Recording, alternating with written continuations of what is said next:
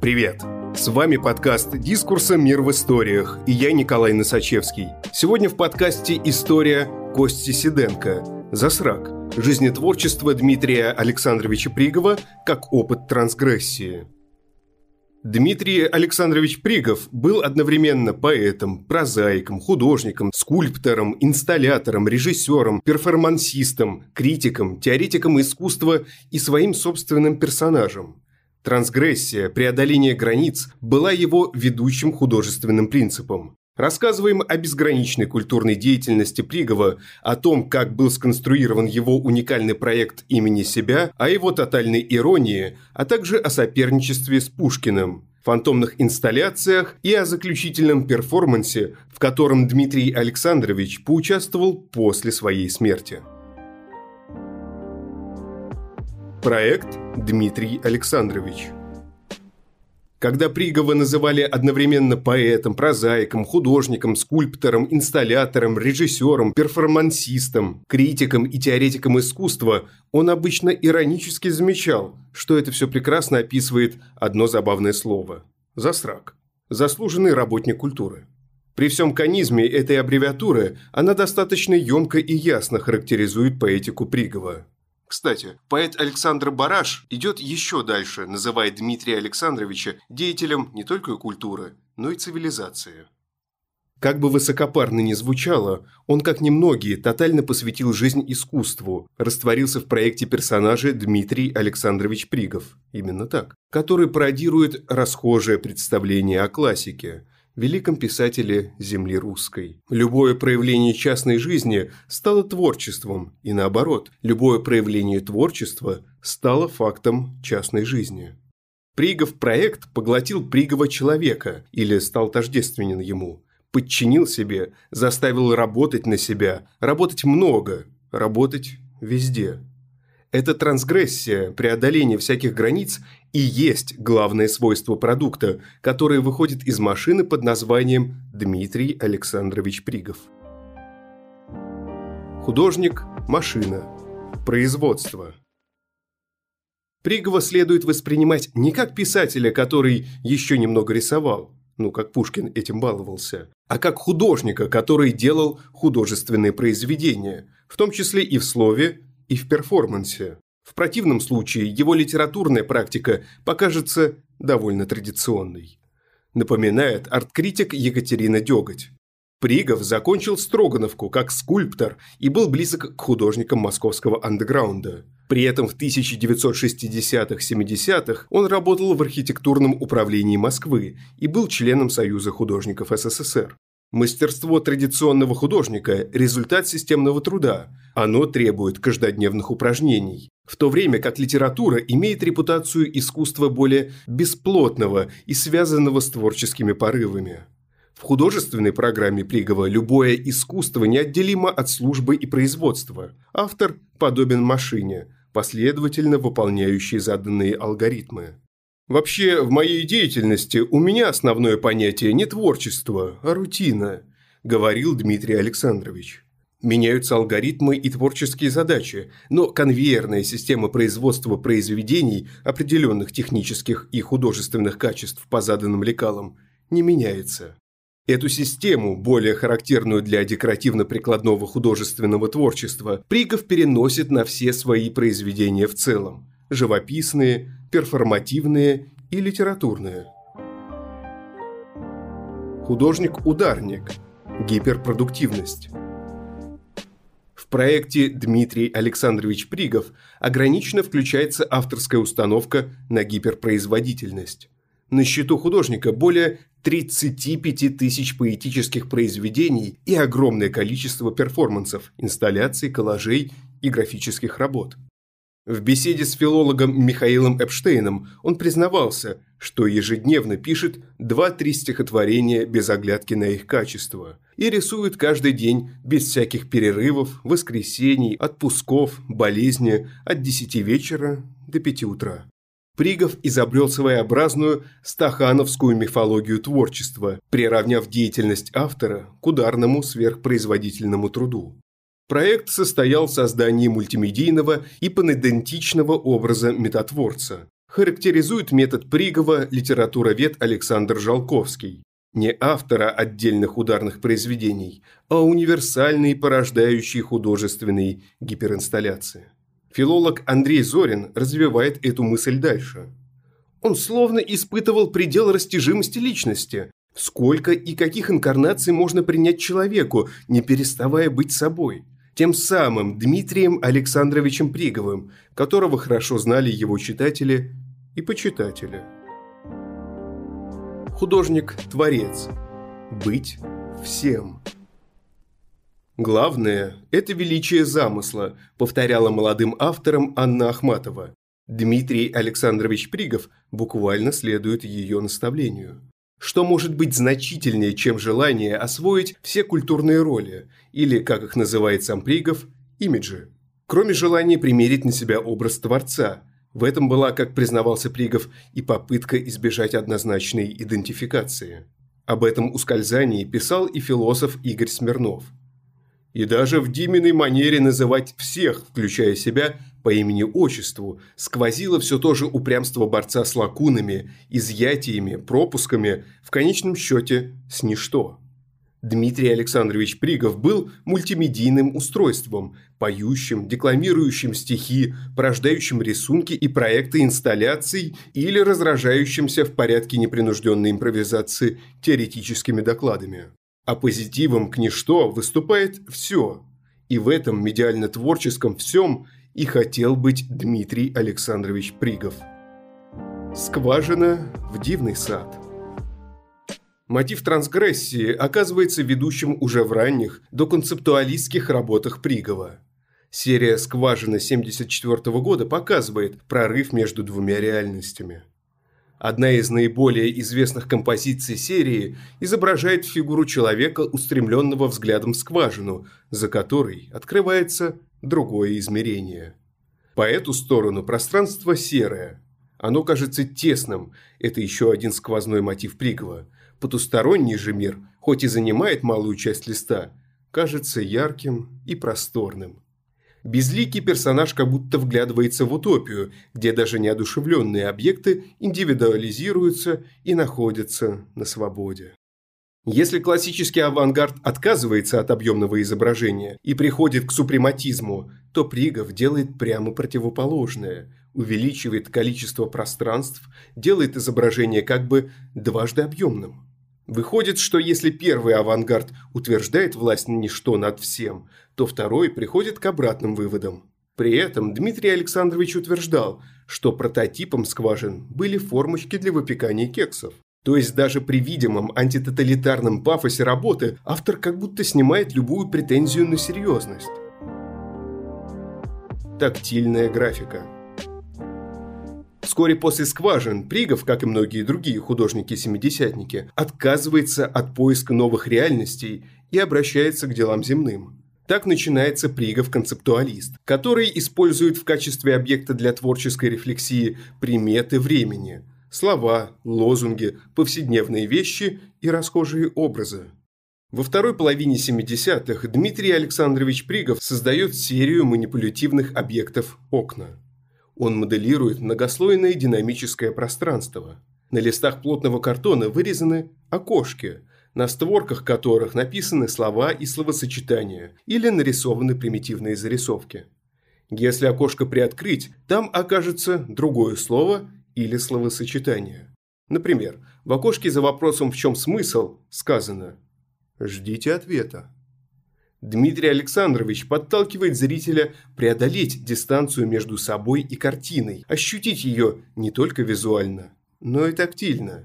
Открывая створки, зритель оказывается непосредственно вовлечен в создание нарратива. Другими словами, работа реализует свой потенциал, лишь когда к ней кто-то прикасается. На последней работе серии зритель видит слова «никогда не узнать», но это окно он открыть не может – и может лишь гадать, что скрывается за створками. Таким образом, в этой серии Пригов сначала преодолевает ожидания зрителя от графической работы, ломая четвертую стену, лишь для того, чтобы ее снова воздвигнуть. Милиционер. Сакрализация без официоза. Относительно широкую известность Дмитрий Александрович Пригов получил благодаря легендарному поэтическому циклу «Апофеоз милиционера» 1978. Там, где с птенцом Катул, со снегирем Державин и Мандельштам с доверенным щеглом. А я с кем? Я с милиционером милым. Пришли, осматриваемся кругом. Приговский милиционер, прямой наследник Михалковского дяди Степы, станет визитной карточкой поэта. Но если в дидактических поэмах Сергея Михалкова все работает на выстраивание культа вокруг представителя государственной власти, и даже сама артикуляция превращает служителя правопорядка во что-то почти сакральное, и какой-то пионер рот раскрыл от изумления «Вот так милиционер!» То Дмитрий Александрович, вопреки тому, что пиетет к главному герою оказывается сквозной темой цикла, используя разговорную форму, укорачивает слово на целый слог, уже в заглавии снимает официозную торжественность. У Михалковского милиционера есть имя и даже фамилия – Степан Степанов. Приговский же милиционер анонимен и не анонимен одновременно. Имя этому милиционеру – милиционер – он воплощение должности, субстанция, лишенная телесности и личных черт. Вот спит в метро милиционер, и вроде бы совсем отсутствует, но что-то в нем незримо бодрствует, то, что в нем есть милиционер. И слова тут не пророня, все понимают, что так надо. Распит милиционер, так надо. То форма бодрствования такая. Поэтому он также и бессмертен. Вот что он заявляет террористу. Милиционер вот террориста встретил и говорит ему «Ты террорист, дисгармоничный духом анархист, а я есть правильность на этом свете». А террорист? «Но волю я люблю, а на тебе не местная свобода. Уйди, не стой у столбового входа, не посмотрю, что вооружен. Убью». Милиционер же отвечал как власть имущий. «Ты убить меня не можешь плоть поразишь, порвешь мундир и кожу, но образ мой мощнее, чем твоя страсть.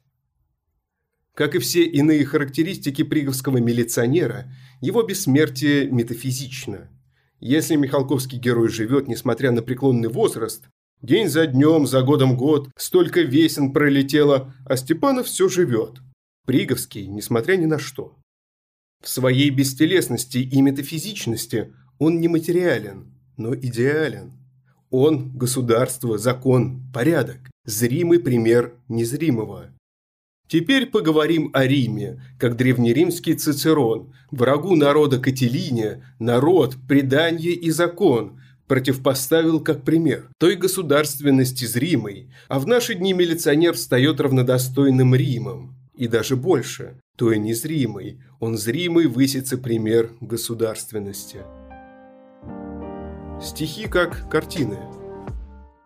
Цикл стихограммы, он вышел книгой в 85 году в Париже, находится на грани графики и стихов. Это редкий в творчестве Дмитрия Александровича пример визуальной поэзии. Предуведомляя цикл, Пригов кокетливо мнется, как бы не зная, какого типа восприятия ждет от взявшего книгу в руки. Предлагая вниманию читателя, нет, вернее зрителя, нет, все же читателя. Вот видите, мое минутное колебание и все же предпочтение читателя зрителю отражает как явную амбивалентность этих произведений, так и невозможность точного определения сферы их бытования. Текст и изображение стихограмм автономны, и эта автономность выражает важный для московского концептуализма принцип назначающего жеста. Экспонируя стихограмму в пределах выставочного зала, автор назначает ей быть картиной. Когда печатает в книге – стихотворением – Воспроизведение невоспроизводимого. В серии эскизов ДАП фантомы инсталляций 2000-е часто встречаются примеры сложно оформленных инсталляций. Пространство в них разрывается и размывается, разрушается и вкладывается в другое, перекрывается черными полотнами и поглощается подобием черных дыр.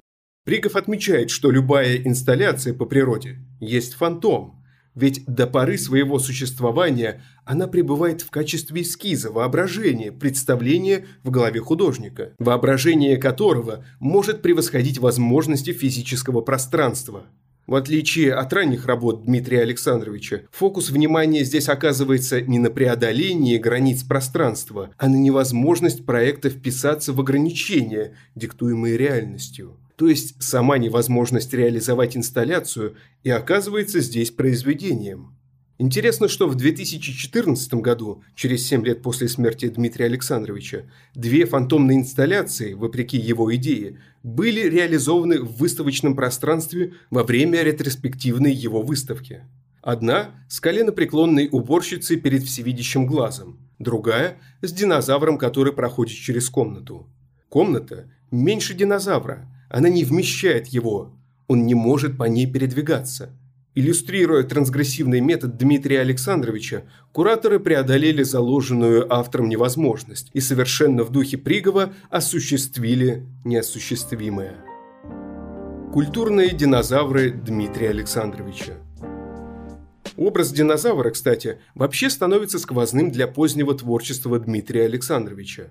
Именно на нем построена книга детских стихов для Джорджика, которую Пригов написал для своего внука – Джорджик был готов воспринять любую информацию, лишь бы там присутствовал, либо просто был упомянут динозавр. Писал Пригов в предисловии к книге. А я что? Я ничего. Мне что, трудно что ли? Вот и стало появляться это неубийственное чудище во всех классических текстах, произносимых мной наизусть на пределах наших лондонских, софийских и московских прогулок с внуком. Из Пушкина мой динозавр самых честных правил. Когда не в шутку за не мог, он уважать себя заставил и лучше выдумать не мог. Его пример другим наука. Но, боже мой, какая скука с динозавром сидеть и день и ночь. И так далее. Или из Пастернака. Гул затих, динозавр вышел на подмостке, прислонясь к дверному косяку. Динозавр ловит в далеких отголосках, что случится на его веку. На него наставлен сумрак ночи, тысячу биноклей на оси и так далее.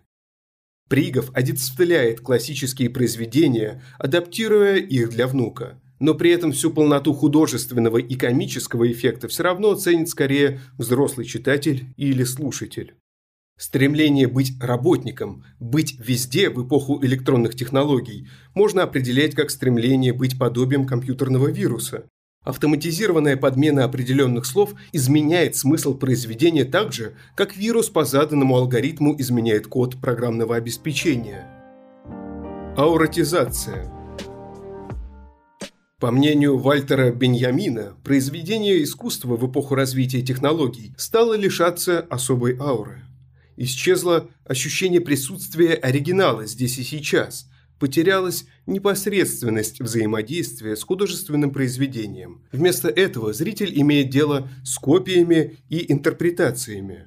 В одной из поздних серий Дмитрий Александрович Пригов использует в качестве материала для работ репродукции картин и фотографий. Художник наносит на них прямое сообщение. Вокруг слов «истина вся», «красота вся», «попова», «крученых», Пригов изображает ауру или зияние, которое прорывает букалические пейзажи репродукций.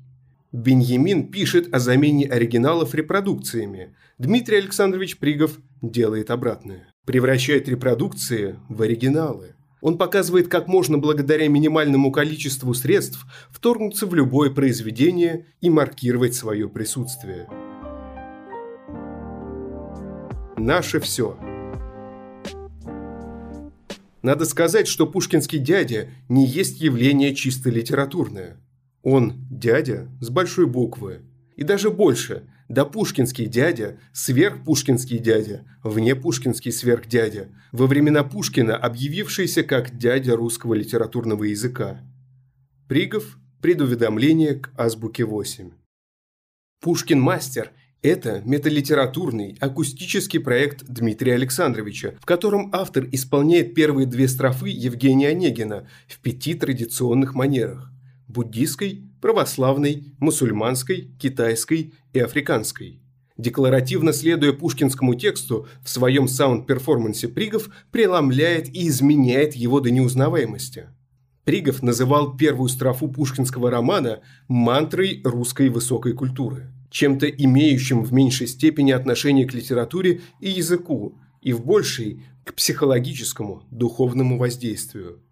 Пушкин-мастер – это своеобразный опыт выпадения из языка. Обращение к разным формам исполнения превращает пушкинские строки в метатекст, оторванный от ткани русского языка. Преодолевая язык, Дмитрий Александрович Пригов делает главный пушкинский текст доступным для представления иноязычных культур непосредственно, без необходимости перевода, как бы ставя под сомнение коммуникативную функцию языка. Фигура Пушкина важна как своеобразный образ и ориентир для социокультурных стратегий Дмитрия Александровича Пригова. Внимательно, коль приглядеться сегодня, увидишь, что Пушкин, который певец – Пожалуй, скорее, что Бог плодородия и стад охранитель и народа отец. Александр Сергеевич Пушкин – это проект, который победил и стал нашим всем – портретом в кабинете литературы, героем анекдотов и даже тем полубожеством, которое, согласно расхожему выражению, должно сделать все, что мы не доделали. Кто за тебя это делать будет? Пушкин? Персонаж Дмитрия Александровича Пригова, наследуя этому литературоцентричному русскому мифу о поэте как фигуре, по природе трансгрессивной, преодолевающей границы ремесла, поэт в России больше, чем поэт, но и более того, вступает с ним в прямую конкуренцию. Дмитрий Александрович Пригов – проект по созданию нашего всего в пробирке, выстраивание мифа о поэте, чей гений проходит через все, подчиняет себе все сферы человеческой деятельности, а не только культуры и искусства, и даже способен, как его милиционер, преодолеть смерть. В 2007 году Пригов должен был участвовать в акции группы «Война» под названием «Война занимается только неквалифицированным трудом». Акционисты собирались посадить Дмитрия Александровича в деревянный шкаф и занести его на 22 этаж общежития МГУ. При этом Пригов должен был читать свои стихи но проект так и не был осуществлен. За день до акции Пригов попал в больницу с инфарктом, а спустя неделю умер.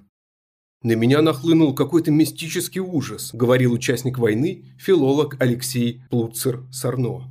Потому что группа «Война» предложила поэту именно его символическое вознесение на небо. Подобно тому, как при жизни вознесся на небо библейский пророк Ильягу.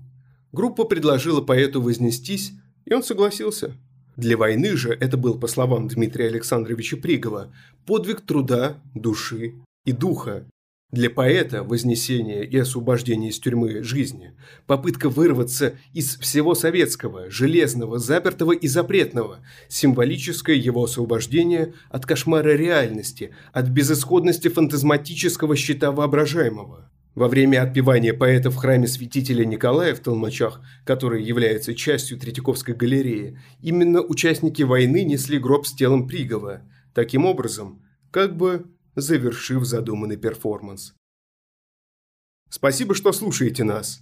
Если вам нравится, что мы делаем, подписывайтесь на «Мир в историях». Нас можно найти на всех подкаст-площадках. Там же можно оценить наш подкаст. И, конечно, присылайте свои истории нам на почту. Дискурс – некоммерческий журнал. Поддержать подкаст можно на нашем сайте. С вами был Николай Носачевский. До встречи через неделю.